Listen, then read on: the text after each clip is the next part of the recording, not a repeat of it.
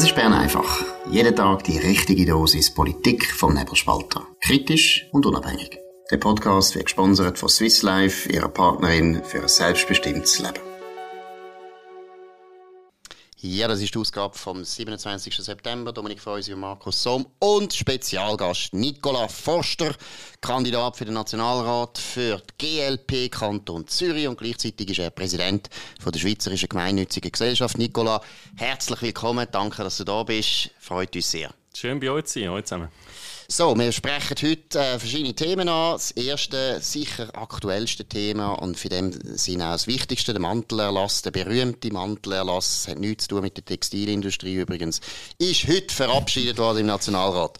Dominik, was sind die Einzelheiten? Ja, es wird Winter, wir brauchen Mäntel, darum brauchen wir den Mantelerlass. Grosse letzte Differenzen sind ähm, ausgeräumt worden. Es ist am Schluss noch, nur noch um die Solarpflicht auf Parkplätze gegangen und der Minderheitsantrag hat der grüne Kurt Ecker aus dem Thurgau dann auch noch zurückgezogen. Es hat aber trotzdem so eine Art Schlussdebatte gegeben. Ähm, ich tue die unten in den Show Notes verlinken. Lesen das. Dort steht drin, was alle davon erwarten, nämlich die Frau Masshardt, SP Bern, sagt, das sind jetzt die wirkliche wichtige Umsetzung äh, für die Energiestrategie 2050. Es, äh, von der FDP bis zu den Grünen und natürlich auch die Grünliberalen sagen, das ist jetzt das Ei des Kolumbus. Vielleicht noch ein Wort zum Albert Rösti. Er ist ein bisschen bescheidener gewesen. Er erhofft sich drei bis fünf Terawattstunden Winterstrom. Bin ich mir nicht sicher. Äh, der Alex Reichmuth hat in einem Kommentar dargelegt, dass schon das wahnsinnig schwierig wird und nur dann erfüllt wird. Und das war auch die Haltung von Albert Rösti gewesen. Wenn wirklich alle diese Massnahmen umgesetzt werden, also wenn wirklich viele Projekte, Wind und Sonne kommen und insbesondere die 15 ähm, Wasserkraftprojekte gebaut werden, wo man sich einmal an einem runden Tisch äh, geeinigt hat. Und er hat dann, das ist ganz herzig gewesen, er hat ähm, auf die linksgrüne Seite übergeschaut und hat gesagt, ich bitte Sie, das, also eben die Projekte, dann dort, wo Sie Einfluss haben, zu ermöglichen. Also du hast einen Energieminister, der betet darum, dass wir auch wirklich ein bisschen mehr Strom im Winter haben. Gut. Nicola, wie beurteilst du den Mantelerlass? Gute Sache, schlechte Sache oder zu optimistisch oder zu pessimistisch? Also ich glaube, das Klimagesetz ist ein erster wichtiger Schritt gewesen und jetzt, das ist aber eine Konkretisierung und das ist eigentlich noch ein Stück wichtiger also ich bin da voll dafür. Jetzt, äh, wenn der Albert Rösti sogar so stark sich dafür einsetzt, wäre es vielleicht auch Zeit, dass die Nebelspalter-Redaktion mal einen Schritt macht und anerkennt, dass das jetzt wirklich der richtige Weg ist in Richtung Dekarbonisierung. Das wird leider heute nicht passieren. Vielleicht morgen können wir uns das überlegen. Aber sicher nicht, nicht mit dem Nicola Forster zusammen. Das heisst nachher, der Nicola Forster beeinflusst sogar den Markus Sommer und den Dominik Feusi. Und die wirst natürlich auch gewählt. Das ist klar. Nein.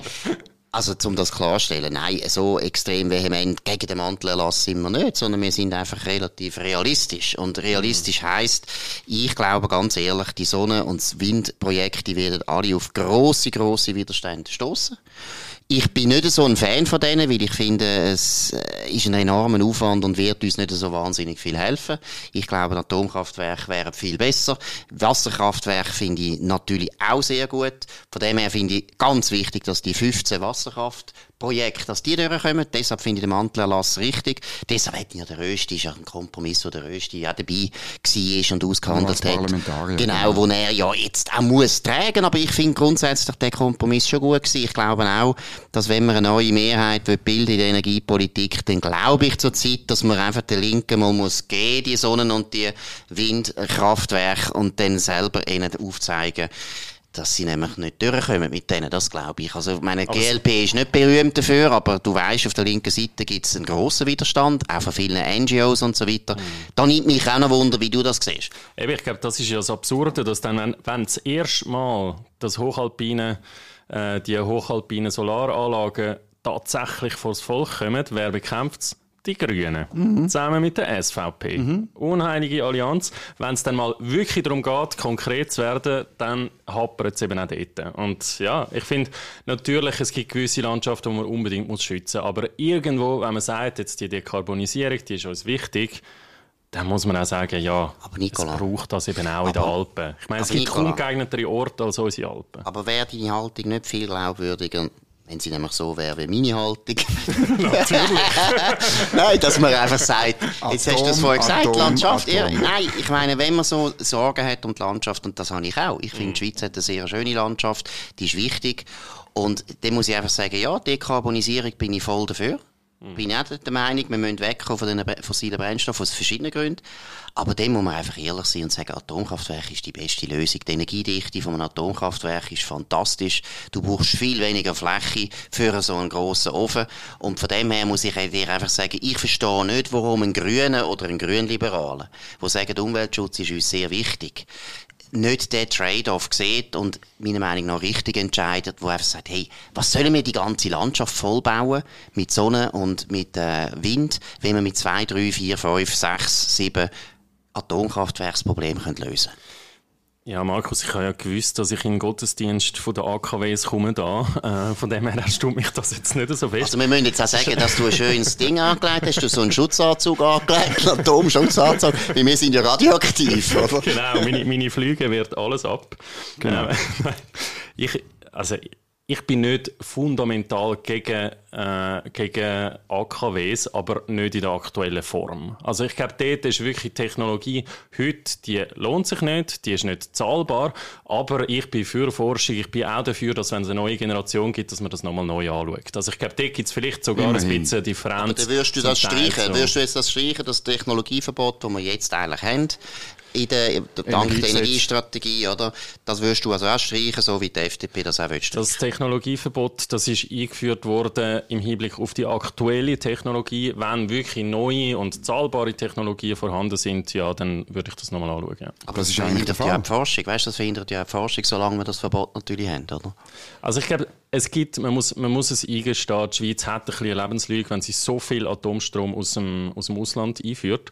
Und ich meine, also wenn man gerade über die Grenzen schaut, Mühlhaus, der Reaktor, den es dort hat, also viel schlimmer geht es nicht. Ähm, und, und darum dort irgendwie zu sagen, sind wir ein bisschen realistisch, aber natürlich mit dem Fokus auf, auf Ausbau der Erneuerbaren, unbedingt. Und dann, wenn man wirklich merkt, am Schluss, also jetzt einfach mal auch das Atomkraftwerk weiter betreiben, äh, für die nächste Zeit, dort Versorgungssicherheit ist sehr, sehr wichtig, ähm, aber im Moment habe ich das Gefühl, können wir mit dem radikalen Ausbau auch von der Erneuerbaren können wir sehr weit. Die Frage ist, wie lange dass man zuschaut. Weißt, also, äh, wie lange gibst du dem Mantelerlass? Und es gibt noch den Windexpress, es gibt den Solarexpress.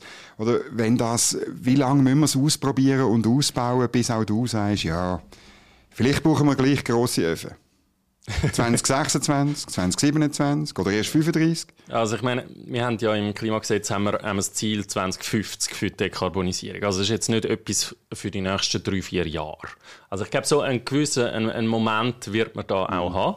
Ähm, aber ich glaube, das muss man immer wieder evaluieren. Das ist genau gleich wie in der EU-Politik oder in anderen Bereichen das ideologische Zeug geht mir einfach auf den Sack, dass man mir sagt, ich habe die Wahrheit gefressen und ich weiß, wie sie 30 Jahre wird sein. Vielleicht ist irgendwann ein EU-Beitritt in unserem Interesse. Vielleicht. Das, kann das ist sicher so. Das kann sehr, sehr gut sein. Und bei den AKWs kann es auch so sein. Aber Im Moment bei den AKW ist, finde ich jetzt das nicht ein richtiger Vorwurf, wenn du sagst ideologisch. Das ist dann nicht ideologisch. Ja, sondern es ist, man es wirft immer der anderen Seite Ideologie ja, vor ist, und ihr an erster Front. Nein, oder? nein, es ist eine technische Frage. Es ist eine technische Frage. Wir wissen, wir haben die und die Stromlücken, das können wir relativ gut berechnen.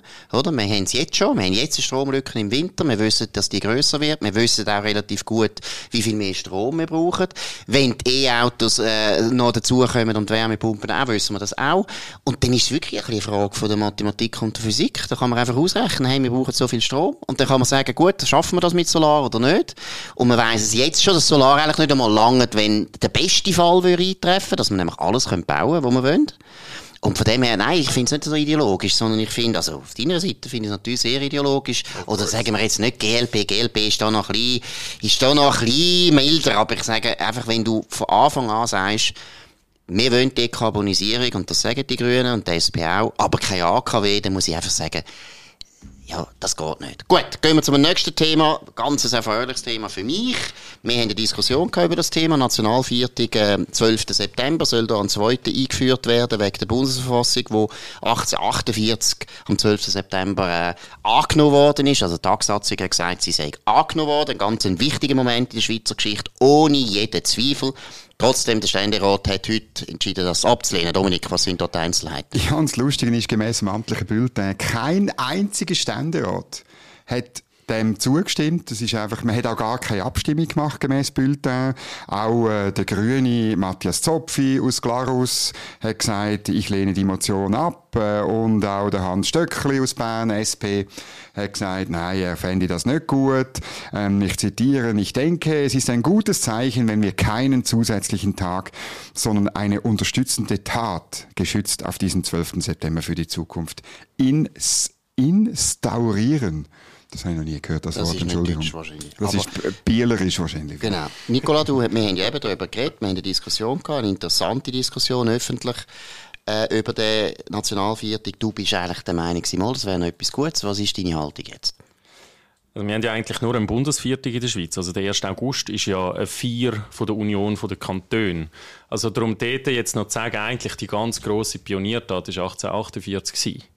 Und die kann man auch feiern. Also ich finde, dort aus dem Gedanken heraus äh, gewöhne ich dem durchaus etwas ab, aber gleichzeitig, ja, wenn jetzt ein Nationalviertel so wichtig ist, also ich meine, ich stehe als SGG-Präsident natürlich durchaus auch fürs Rütli und 1291 und die, ja. die alte Geschichte, eben auch da haben wir vielleicht gewisse Differenzen, ähm, absolut okay, aber ich weiß jetzt nicht, ob 1848 nur durch ein Nationalviertel kann gefeiert werden, aber dass man mehr daran erinnern wie die Schweiz zusammengekommen ist, unbedingt.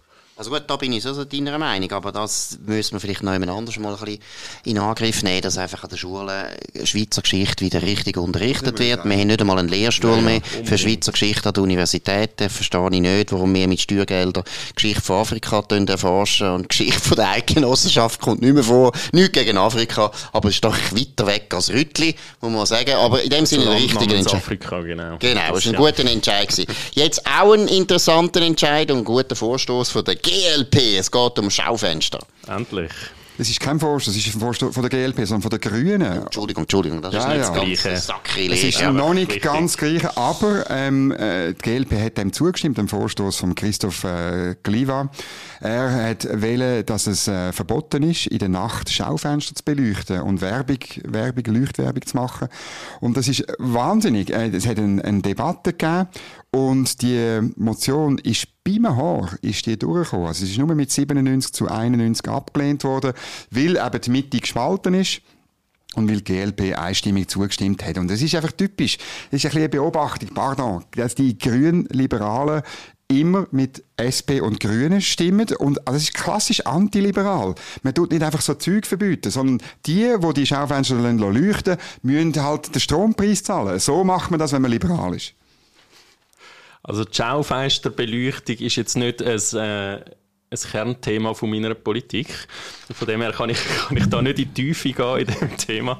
Aber ich glaube schon, dass äh, Schaufenster am Schluss, wo in der Nacht leuchtet, ja, auf das kann man verzichten. Also das ist nicht unbedingt jetzt aber so absolut notwendig. Das ist nicht Diskussion, aber Nicola, das ist doch nicht das Thema. Man kann immer alles diskutieren, das ist kein Problem. Aber die Frage, die Frage ist, wie weit soll der Staat alles vorschreiben und verbieten? Und wenn man sagt, wir sind grün liberal, würden wir schon gerne mal sehen, was ist denn bei euch liberal? Und da geht es ja ein bisschen um ein Prinzip, oder? Es geht ja nicht darum, das Wünschbare immer staatlich zu verordnen.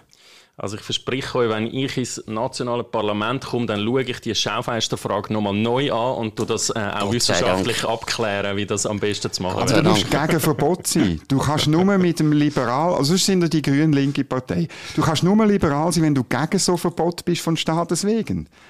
Also ich gebe jetzt wirklich da ein Exempel zu statuieren an dieser Schaufensterbeleuchtung. das ist nur noch absurd. Das ist gemein. Das ist richtig gemein. Aber so sind, so sind die Rechtsbürgerlichen. Ganz gemein. Die, die richtige Liberalen, Genau. Ja, voilà, voilà. Nein, gut. Aber jetzt gehen wir auf dein Lieblingsthema, dein grosses Thema, auch unser Lieblingsthema, gebe ich zu. Es geht ums Rahmenabkommen. Oder besser gesagt, überhaupt unser Verhältnis zu Europa. GLP ist sicher, kann man glaube ich sagen, und das ist auch meiner Meinung nach euer, euer Brand. Ihr seid die europafreundliche wirtschaftlichste Partei in der Schweiz, was es gibt, noch gibt. Äh, wir wissen, dass nach den Wahlen der Bundesrat sofort wird kommen mit den Eckwert für das ganze Verhandlungsmandat für ein neues Rahmenabkommen. Wobei das Rahmenabkommen nennt man jetzt nicht mehr Rahmenabkommen, das ist ganz wichtig, ist eigentlich verboten, ist auch wieder so ein Verbot. Nein, aber grundsätzlich, Nicola, wenn du ins Parlament kommst, was wirst du machen? Was ist deine Haltung zum Rahmenabkommen oder zum neuen Anlauf, sogenannte Paketlösung und so weiter? Also ich meine, es ist doch genau gleich, wie wenn man mit dem Nachbar streitet, weil die Hecke zu hoch ist oder weil ein Teil vom Rosenbusch überwachst. Es ist immer besser, zusammenzusitzen und gemeinsam eine Lösung zu finden, als sich zu bekriegen. Und da einfach so sich auf, auf die eigene Brust zu trommeln und zu sagen, wir setzen uns zu 100% durch gegen die andere Seite, ja, dann findet man halt einfach nie eine Lösung. Ah, gut, ist einfach heute, so. Und, und heute machen wir genau das. Genau. Wir gemischte Ausschüsse haben wir, wir sitzen zusammen und Lösungen finden. Es funktioniert wunderbar. Leider wird die EU einen institutionellen Mechanismus, weil sie uns letztlich politisch-juristisch anbinden Also, mein Lieben, wir haben, ähm, wir haben das Rahmenabkommen ist von der Schweiz gewünscht worden. Zuerst. Stimmt das nicht. Ist, natürlich stimmt Nein. das. Das ist ein CVP-Nationalrat ja. schon in den 90er Jahren, wo das gewünscht hat. Nachher hat Galmire als Bundesrätin hat das eingebracht. Sie hat das ja, weiter Die EU-Turbos haben das wollen, ja. Ja, okay. Für euch sind alle EU-Turbos, die nicht hart auf der Linie von der SVP sind. Nein, Gut, nein. fair, fair. Ich, ich bin dort auf einer anderen Seite und ich finde, die Schweiz muss unbedingt mit der EU eine Lösung finden. Das ist unser wichtigster Handelspartner. Hey, 50 Prozent von unseren Export gehen in die EU. Zwei Drittel von unseren Import kommen aus der EU. Wir haben jeden Tag eine Million Grenzgänger, die hin und her kommen. Hey, wenn man mit ihnen nicht eine Lösung findet, dann, ja, sorry, dann haben wir einfach schlechte Politik gemacht. Wir brauchen doch keine institutionelle Anbindung. Wir brauchen keine politisch-juristische Anbindung an einen, anderen, an einen anderen Block. Das ist letztlich, also am Schluss ist es ein Demokratieproblem. Und das ist, das ist, oder, weil die politische Mitbestimmung, die politische Teilhabe der Menschen in dem Land ist einfach kleiner, wenn wichtige politische Fragen in Brüssel entschieden werden, statt, statt bei uns. Und wir wissen ja, wie das läuft, bei der Masseneinwanderungsinitiative. Man hat es nicht umgesetzt. Ich bin auch nicht unbedingt für die Initiative gewesen. Aber man hat Angst gehabt, das umzusetzen. Und darum hat man es nicht gemacht. Und das ist wirklich am Schluss steht eben für Schweizerinnen und Schweizer sehr viel auf dem Spiel. Nicht für Leute wie du, die in den Nationalrat gewählt werden, aber für die normalen Leute auf der Straße. Es geht um Demokratie. Also, es geht nicht um einen EU-Beitritt. Es geht nicht darum, dass wir irgendwie unsere Demokratie würden aufgeben oder oh, so. Das Nachvollzug. Nein, nein, nein. Automatischer geht, Nachvollzug. Es geht darum, dass wir Zugang möchten haben zum grössten Binnenmarkt der Welt. Den haben wir ja. Den haben wir ja so. Ja, den haben wir, weil Wunderbar. wir mit der EU eine Lösung gefunden mhm. haben in der Bilateralen, mhm. wo die SVP jedes Mal bekämpft hat. Und zwar jedes Mal. Ja, bin ich nicht dafür gewesen, dass, ich, dass man das auflöst. Entschuldigung. Okay. Ich also, bin weltoffen statt europhil. Ja, super. Wir haben Binnenmarktzugang absolut zentral für die Schweizer Wirtschaft. Es gibt eine Studie von der Bertelsmann Stiftung, die sagt, dass die Schweizer, jeder Schweizer, jede Schweizerin im Durchschnitt 2900 Euro mehr verdient pro Jahr dank dem Binnenmarktzugang. Im Unterschied zu europäischen Bürgerinnen und Bürgern, die etwa 600 Euro nur. Mhm. Also wir profitieren extrem von Europa. Mhm. Und für mich ist es darum ganz klar, dass man dort eine Lösung finden sollte. Das fällt ja nicht weg. Das fällt nicht weg. Aber Nicola, das ist, du, du tust jetzt meiner Meinung nach einen Gegensatz machen, den es eben gar nicht gibt. Erstens, die allermeisten Leute wollen geregelte Verhältnisse mit der EU. Das ist gar kein, das ist gar kein Dissens. Mhm. Es, geht nur, es geht um Details. Also zu sagen, wir brauchen eine Lösung mit der Europäischen Union, das finde ich ein No-Brainer. Da sind alle Leute sind der Meinung, wir müssen mit dem wichtigsten Handelspartner gute Beziehungen haben. Und wir haben, und das ist der erste Punkt, den Dominik auch gesagt wir haben zurzeit sehr gute Beziehungen. Es läuft tiptop. Du hast ja selber erwähnt, wir äh, profitieren ja gut vom Binnenmarkt, aber offensichtlich die EU ja auch. Sonst würden sie ja schon lange künden. Sie hätten das schon lange gekündigt um uns unter Druck zu setzen, aber sie machen es nicht. Wie sie auch wissen, das ist für sie auch eine gute Lösung. Und jetzt gibt es die grosse, grosse Frage, muss die EU ums Verrecken durchsetzen, dass sie einen automatischen Nachvollzug kann haben bei allen Fragen, die den Binnenmarkt betrifft. Und da haben wir doch einen Gegensatz zu unseren demokratischen Verhältnissen, die halt speziell sind. Wir sind anders organisiert als jedes andere Land in Europa. Und da finde ich, und da finde ich jetzt auch bei eurer Seite, ich finde, es ist doch vollkommen klar, dass wir der EU ein paar Sachen geben müssen. Konzessionen machen mhm. aber gleichzeitig müssen sie uns auch entgegenkommen. Und ich bin absolut überzeugt, dass das Prinzip dass sie wollen, dass im Prinzip ihre Gesetzgebung von uns automatisch übernommen wird.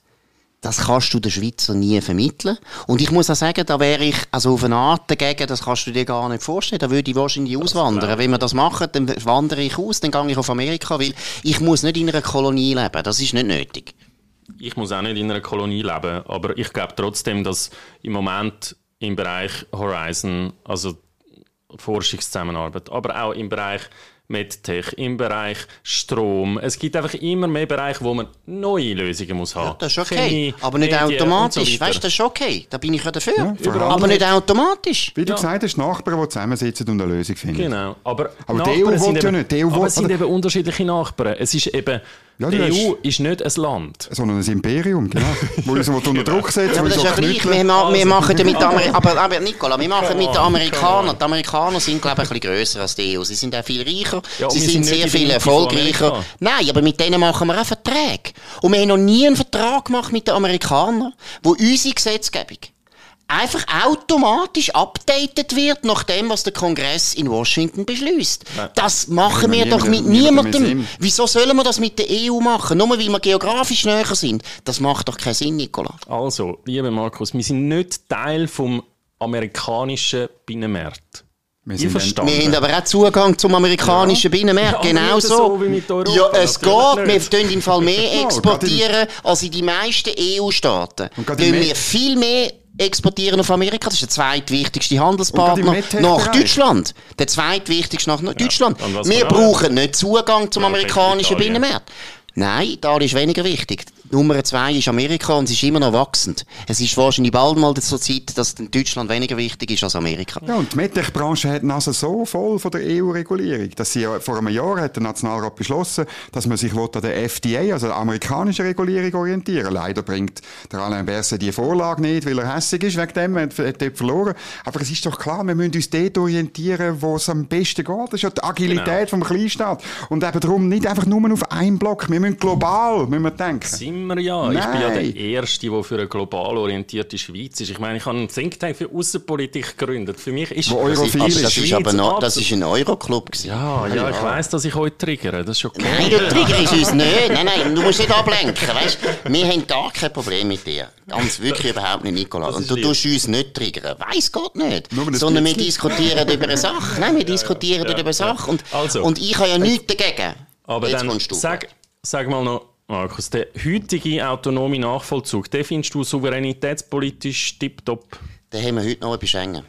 Und Schengen nein. ist es abgemacht. Und bei technischen, und bei technischen, bei technischen Fragen, haben, nein, das stimmt nicht, Dominik. Wir haben dort gemischte Ausschüsse ja, ja. und wir können dort Widerstand leisten, wenn wir wollen. Wir machen das nicht so häufig, weil alle Beamten, die genau. dort drin sitzen, die meisten sind Europhil. auch so europhil wie du. Genau. Vielleicht sind sogar GLP-Mitglied, das würde ich ihnen wünschen. Aber das ist nicht der Punkt. Wir haben heute einen Mechanismus, wo die Schweiz kann Nein sagen wenn sie will. Sie macht es nicht so häufig, wie es gar nicht nötig ist. Deshalb ist ja das auch von der EU her ein Phantom Phantomschmerz. Dass sie die ganze Zeit behauptet, ah, das ist ein ganz grosses Problem für unser Binnenmarktrecht, das ist nachher nicht homogen, weil die Schweizer immer Einspruch würden erhalten.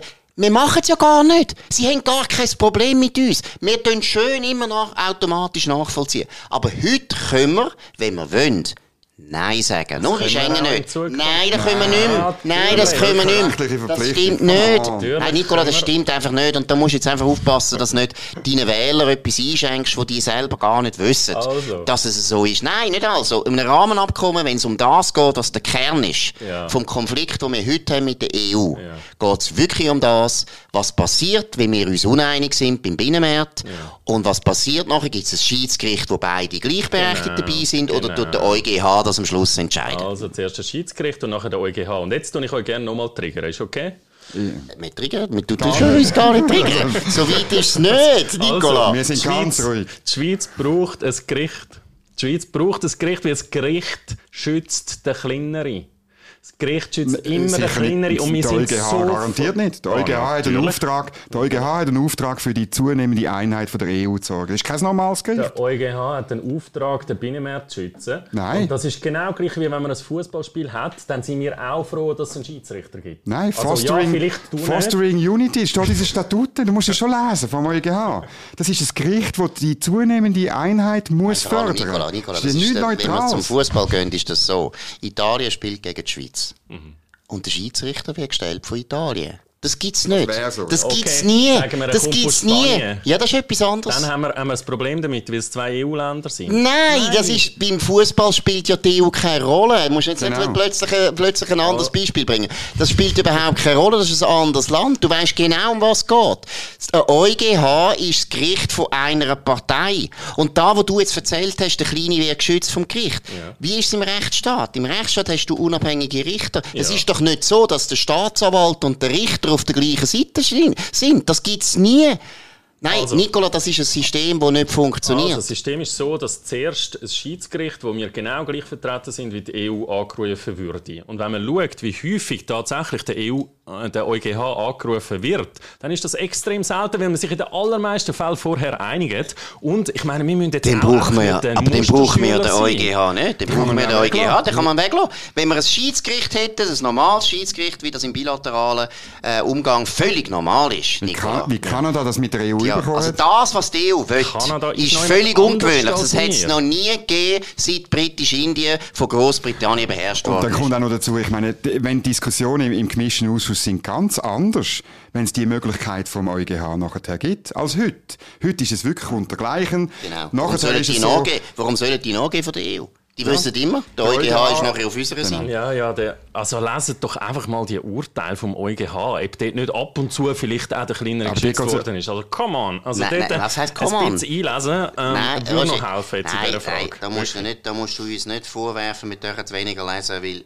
ich glaube, du hast den Rahmenabkommen nicht so gut gelesen. Ja, ja, genau, genau. Aber grundsätzlich, grundsätzlich, grundsätzlich kann man fast nicht vorstellen, weil das Rahmenabkommen so ist. Das werden viel zu viele Bücher geschrieben. gut, ich habe zu viele Bücher geschrieben. Nein, wir werden uns da sicher nicht einig.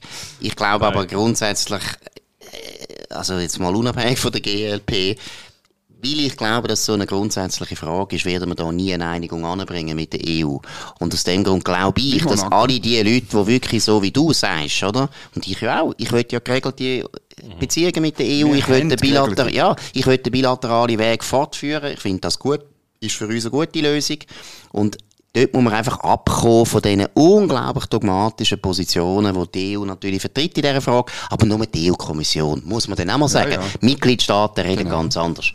Gut, wir glauben jetzt, wir haben noch ein nächstes Thema, weil wir wollen wieder einen Lieblingsnationalrat von uns positiv hervorheben. Der Nikolaus Forster ist noch nicht äh, Nationalrat, also können wir das jetzt nicht sagen. Nein, Erik Nussbaumer, und das meine ich jetzt ganz ernst, Erik Nussbaumer ist einfach ein, wirklich ein guter Sozialdemokrat, wo man richtig kann streiten kann, der auch schmerzfrei ist, wo man auch ab und zu kann sagen, du hast einfach keine Ahnung, und dann sagt er, ja, du hast auch keine Ahnung, und dann ist wieder gut.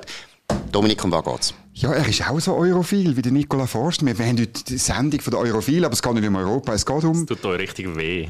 Nein, es tut überhaupt nicht weh. Das, du, du siehst ja gar nicht, wie du uns tust. Äh, schau mal, wie du uns aufheitern tust. Wir haben ja richtig eine gute Zeit. ich auch, ja. Nein, ich muss sagen, er ist wirklich ein cleverer Sieg. Er war nämlich in einer Poststelle im Baselbiet. Muss jetzt Bar, das A muss immer lang sein. Ja, lang müssen warten wahrscheinlich. Der hat lang müssen warten und dann hat er so ein Holzkistchen, es hat so ein Holzkistchen dort, wo niemand weiß warum. Und es war eins leer gewesen, und dort ist drin gestanden, hier könnte Ihre Werbung stehen. Und er ist dann gefragt, was kostet das, oder? Pro Woche 50 Franken, wenn du dort Werbung rein tust.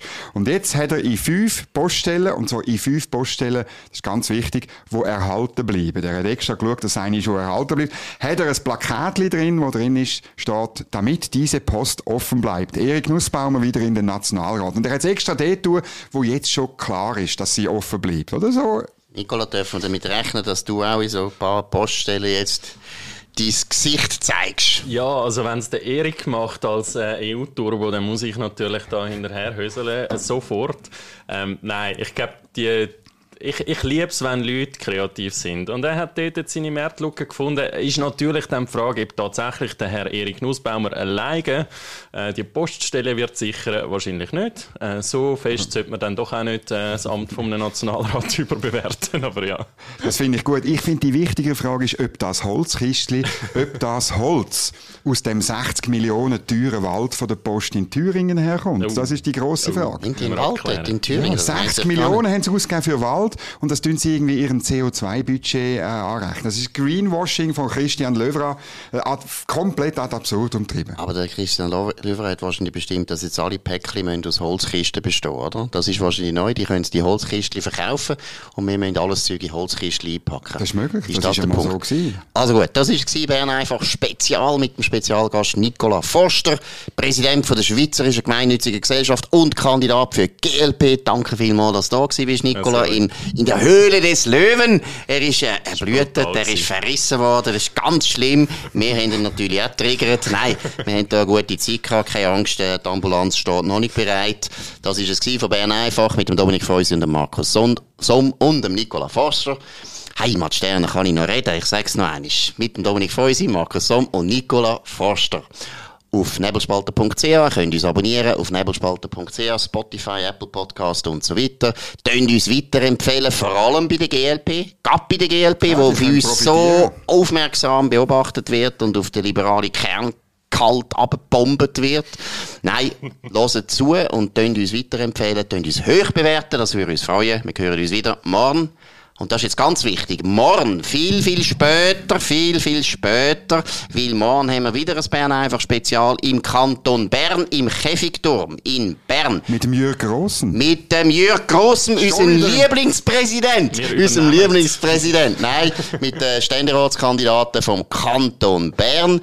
Die Türöffnung im Käfigturm ist morgen am 7. Wir fangen da aufnehmen um halb 8.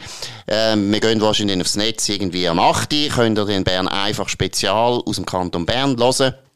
Würde uns sehr freuen, wenn ihr reinhört. Vor allem natürlich die Leute, die armen Siechen, die im Kanton Bern daheim sind, die die Steuern müssen zahlen wie der Dominik Feusi, der die ganze Zeit da froh ist, wenn er auf Zürich kommt und die mm. frische Luft kann atmen. Nein, nein, aber würde uns freuen, wenn ihr dabei seid. Morgen Bern einfach Spezial aus dem Kanton Zürich. Bis dann, habt eine gute Zeit. Oh, Kanton Bern, Entschuldigung. Bis dann, eine gute Zeit. Das war Bern einfach, gesponsert von Swiss Life, ihrer Partnerin für ein selbstbestimmtes Leben.